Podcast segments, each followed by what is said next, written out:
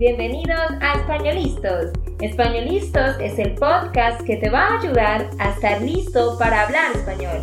Españolistos te prepara para hablar español en cualquier lugar, a cualquier hora y en cualquier situación. ¿Recuerdas todos esos momentos en los que no supiste qué decir?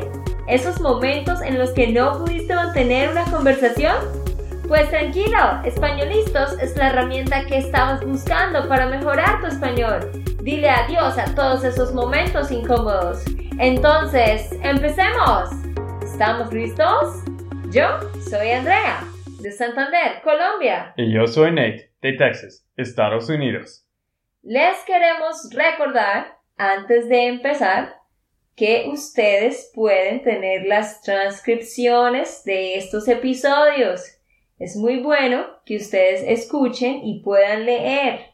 Entonces, Solo tienen que dar clic donde dice descargar el episodio. Ustedes ponen su correo, inmediatamente lo van a tener. Para esto ya saben, van a nuestro sitio web eslistos.com, ¿ok? eslistos.com y allá pueden encontrar todos los episodios. Así que ahora sí, comencemos. En el episodio de hoy Vamos a hablar de quién, Nate? De Pablo Escobar. Ajá, Pablo Escobar. Quizás les parece familiar esa serie Narcos, me imagino, ¿no? Creo que todos saben de Pablo Escobar. Bueno, pues por eso decidimos contarles un poco más sobre la vida de este hombre, de quién fue él, por qué hizo tantas cosas y cómo pudo lograr tanto éxito, pues, con la droga, ¿no? Y también vamos a contarles ocho cosas curiosas, muy interesantes, sobre Pablo Escobar que quizás ustedes no sabían. Así que bueno, Nate, dinos tú qué piensas como americano, una persona de, de otro país, ¿cómo ves a Pablo Escobar? Sí, claro, Andrea. Pues yo pienso que este hombre era muy inteligente y pues obvio él ha ganado mucho plata, pero también él era muy infamoso porque él era muy mal, muy malo también. Sí. Él es culpable de más de 10 mil muertes y eso es terrible. Y pues para mí siempre estaba interesada en, interesado en, en la historia de, de él porque todo él hizo el negocio y no sé por qué, pero me gusta las cosas de la mafia, del cartel, como la película Departed o uh, me gusta la película Godfather. Yo, yo no, nunca he vivido una vida como esto y no quiero vivir una vida como esto, pero para mí siempre era muy interesante, era, me gusta mucho aprender sobre Pablo Escobar. Sí, es que, y no solo tú, es que en Estados Unidos yo podía notar que todos los hombres, en su mayoría, están interesados en conocer la historia de Pablo Escobar y les llama la atención este tema. Así que, por eso, aquí está para ustedes todo sobre la vida de él contado en poco tiempo, para que siempre lo recuerden. Y bueno, antes de empezar, quiero decirles que obviamente Pablo Escobar no es un orgullo para mí como colombiana, ni para nosotros, pero obviamente fue alguien que, bueno, fue muy famoso en este país. Pero quiero que sepan eso, que no estamos orgullosos, solo que contamos la historia porque la gente la quiere escuchar. Sin embargo, hay gente aquí en Colombia que lo respeta mucho y que lo quiere. Y les contaré eso más tarde. Así que empecemos, Nate. Empieza a contarnos, eh, pues, todo sobre cuando él era niño y todas estas cosas. Sí, Primero que todo, hay que mencionar que Pablo Escobar fue el narcotraficante más grande en toda la historia de Colombia. Pues obvio, ¿no? Y el criminal más violento y buscado del siglo del dos, de 20, del siglo XX. Él nació en un pequeño pueblo cerca de Medellín y tuvo seis hermanos, pero él era el hijo favorito de su madre. Desde muy pequeño, él siempre quería conseguir su propia plata, así que alquilaba bicicletas y libros de caricaturas, Caricaturas. caricaturas, gracias, a sus amigos y de este modo conseguía plata. ¿Tú sabías esto, Andrea? Sí, Nate había escuchado sobre eso. Y como Nate dice, él alquilaba o rentaba bicicletas. Sus amigos le pagaban por usar las bicicletas. Y también libros de caricaturas. Caricaturas, ¿no? Comics o cartoons. Muy, muy, muy loco este niño. La verdad es que él siempre estaba pensando en formas de conseguir plata. Pero después de las bicicletas, cuando era un adolescente, empezó a trabajar con su primo Gustavo en una fábrica de lápidas. ¿Sabes qué son lápidas, Nate? Yo no sé. Bueno, es cuando una persona muere y la entierran en el cementerio, ellos ponen como una, una lámina de piedra que tiene el nombre. ¿Cómo se llama esto en inglés? Un gravestone. Ajá, sí, eso. Entonces él vendía lápidas con su primo Gustavo, pero después empezaron a robar las lápidas y las vendían a recicladores. ¿Puedes creerlo? Es un poco loco. Sí, y después estaban robando lápidas de los ricos y las estaban vendiendo a Panamá. No entiendo, nadie, no conozco a nadie que hace un negocio como ese.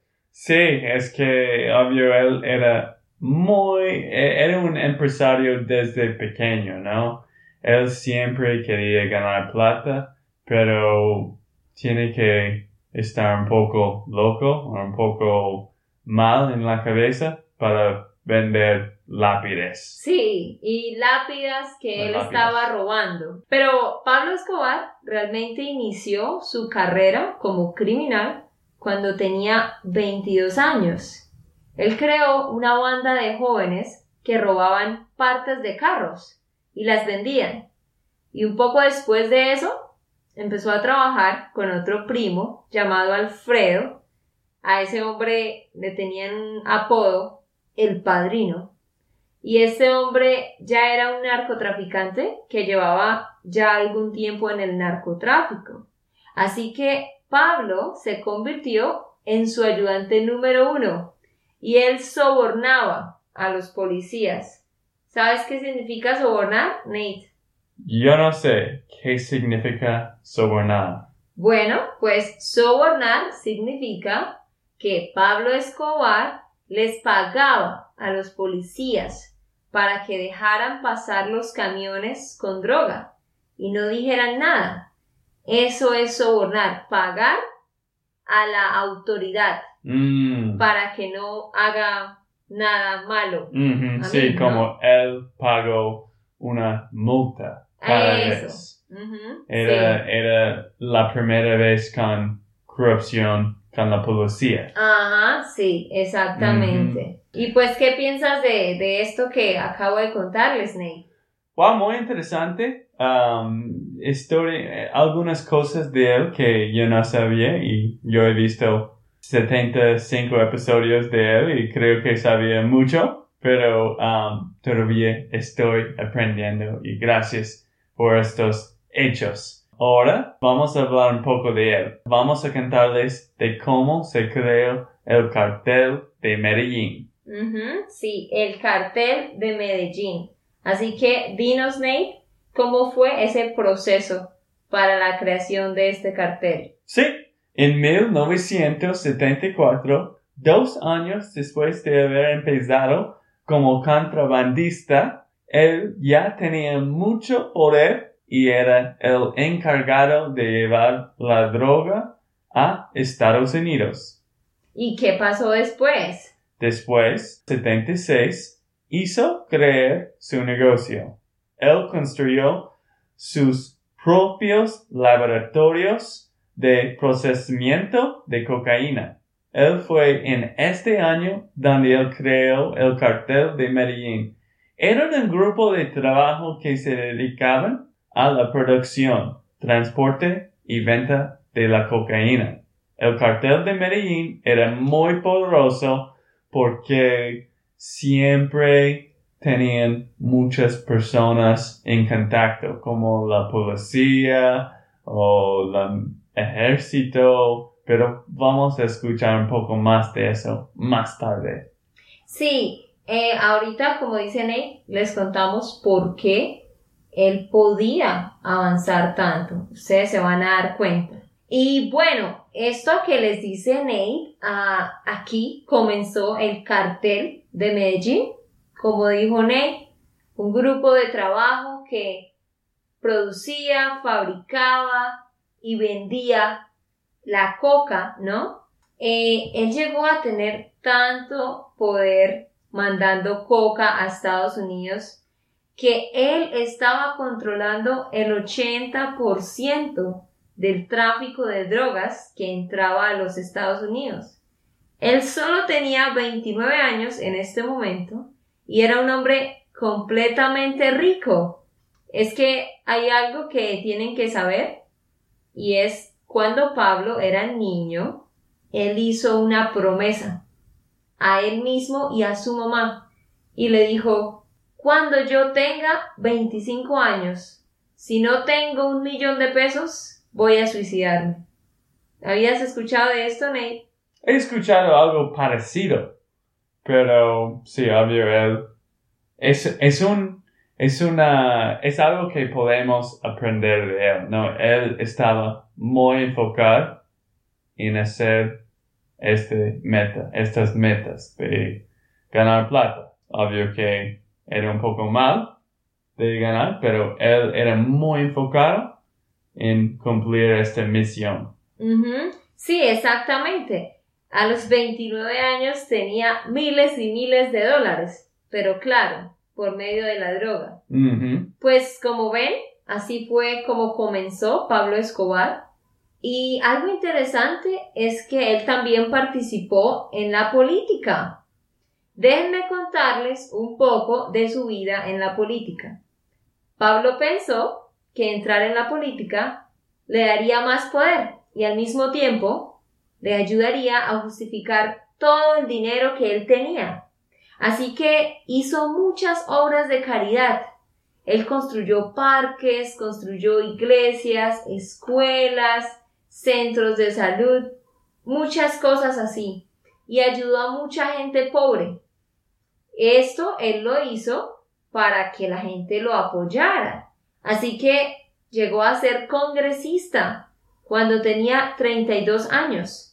Pero no duró mucho tiempo en la política. ¿Quieren saber por qué?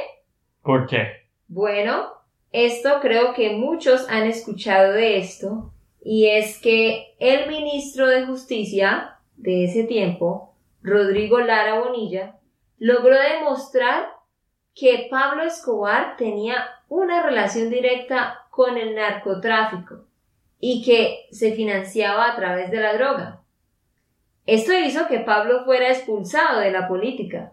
Pero fue aquí donde empezó su guerra contra el gobierno, pues Pablo, adivinen qué, mandó a matar a Rodrigo Lara. Obviamente, Rodrigo Lara estaba mostrando a todos que Pablo tenía plata porque era un narcotraficante. ¿Y cómo él dijo esto, que era la verdad?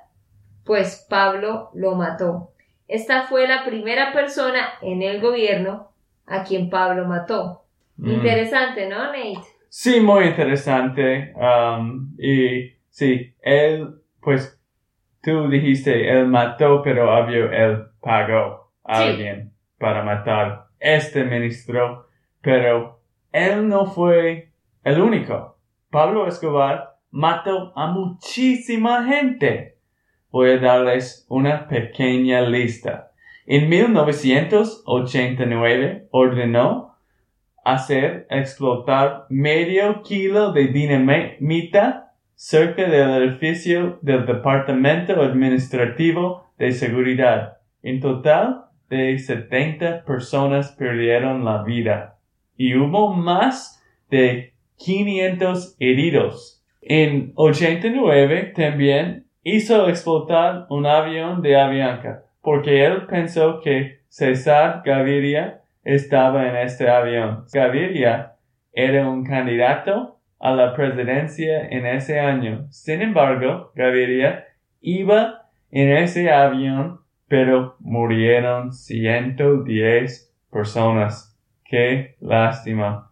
Escobar es culpado de las muertes de más de 10 mil personas.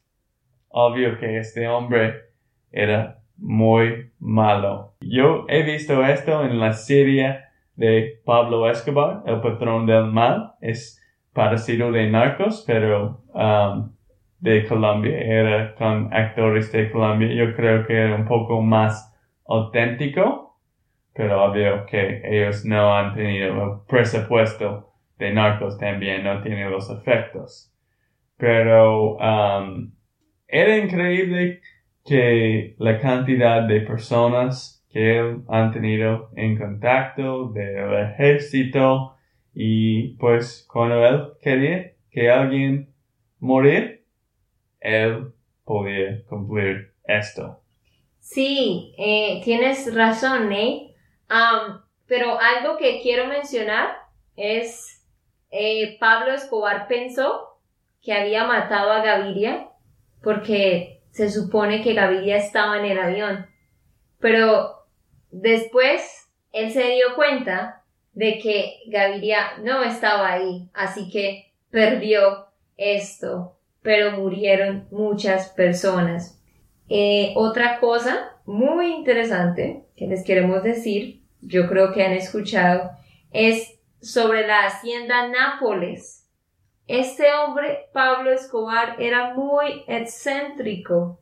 ¿Sabes qué significa esa palabra, Nate? Sí, creo que entiendo esa palabra. Significa que él tenía muchas cosas que le gusta hacer. Sí, pero como muchas cosas como lujosas. Excéntrico es que le gusta tener lujos, plata. Esta casa, él pagó 50 millones de euros para construir su casa. Compró una tierra en un pueblo cerca de Medellín y construyó un lugar que era casi un paraíso. Él tenía incluso un zoológico. Trajo animales de África para ponerlos en su zoológico. Este lugar en serio tenía de todo y toda su familia tenía lujos y él siempre tenía fiestas y estaba invitando a, todos. este lugar todavía existe y hoy en día es como un parque eh, nacional, más o menos. Es un, como un theme park, ¿no? En inglés. Nate fue allá el año pasado, ¿verdad? Nate, cuéntanos. Sí, sí, fuimos con mis amigos antes de nuestra boda y um, estamos un poco decepcionados porque era un parque acuático y no era un museo. Yo quería escuchar y caminar en la casa de él y, y averiguar más de la historia de él, pero en serio solo era un parque muy pequeño en, en este lugar que era un poco escondido, pero hemos leído un poco de él y también he tenido un amigo, se llama Corey, que era un poco loco, pues que es un poco loco, y él estaba explorando con otra, con una persona que era de Medellín y que sabían más de él. Corey mostró a mis amigos y yo esta pista de aviones. ¿Cierto, Andrea? Sí, hay, hay una pista de aviones porque él tenía como su propio especie de aeropuerto. Y hemos visto las ruinas de la casa. Es que ellos han destruido toda la casa, desafortunadamente. Y, pero había la cancha de tenis y las ruinas de la casa. Y hemos visto los autos antiguos y también la pista de aviones. Y era, era un poco interesante. Corey hizo un tour para nosotros. sí, es que eh, Nate fue allá con sus amigos y como dice Nate, ahora no hay un museo o como un lugar dedicado a Pablo Escobar. Antes había un lugar como esto, pero ahora ya no, solamente es como un parque acuático para ir con la familia y divertirse. Y esto es porque precisamente los colombianos no quieren seguir dando más fama a Pablo Escobar, como Sí. no quieren darle más importancia. Por eso no hay lo que Nate quería encontrar, ¿no? Este lugar con museo y todo. Pero bueno, ahora queremos contarles sobre la Catedral de Pablo. ¿Han escuchado de esto? ¿Has escuchado de esto, Nate? De la Catedral de Pablo? Creo que no. Ok, entonces escucha. Pues en 1979, la DEA de Estados Unidos pidió que Pablo Escobar y otros narcotraficantes fueran extraditados. Pero como obviamente Pablo no quería eso, entonces esto fue un proceso, ¿no? La DEA estaba pidiendo que todos fueran extraditados. Pero obvio que Pablo no quería, entonces él empezó como a negociar con el gobierno. El gobierno de Colombia iba a decir sí a la extradición, pero ellos tenían miedo que quizás Pablo iba a hacer más atentados. Entonces ellos aceptaron lo que Pablo dijo. Y él dijo, ok, yo voy a entregarme, pero yo voy a construir mi propia cárcel. ¿Pueden creerlo? ¡Qué loco! Él construyó su propia cárcel.